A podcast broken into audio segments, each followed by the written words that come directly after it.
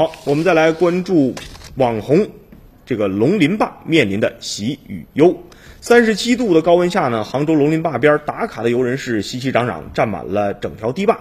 因为抖音上的视频，这条坝火了，也让默默无闻的偏僻山村感受到了从来没有过的热闹。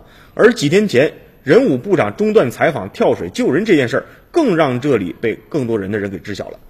高光之中，聚光灯聚光灯下的龙鳞坝呢，有喜也有忧。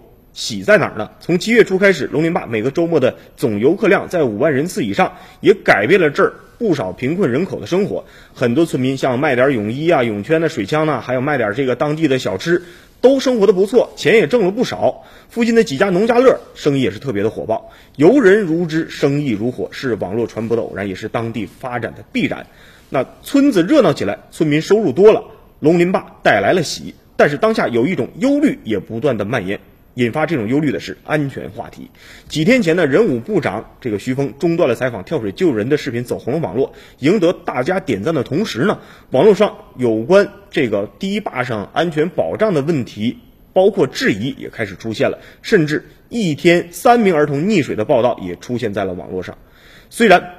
不是正式的这种景区，也不收取任何的费用，但当地还是安排了八十多人这个小组负责引导交通和保障水上打架的安全，保障水上的安全啊！不仅有乡村的干部，还有不少志愿者和社会上的这种公益力量。